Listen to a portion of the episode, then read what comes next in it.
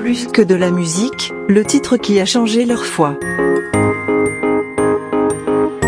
Bonjour à tous, je m'appelle John, je suis l'un des chanteurs du groupe Crazy Hope. Aujourd'hui, je vais vous parler d'une chanson qui m'a vraiment touché et interpellé à un moment dans ma foi.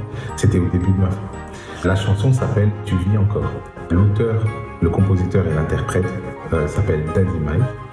Et cette chanson dit Donne-moi de te chanter tous les jours de ma vie. Donne-moi de rester vrai dans tout ce que je fais.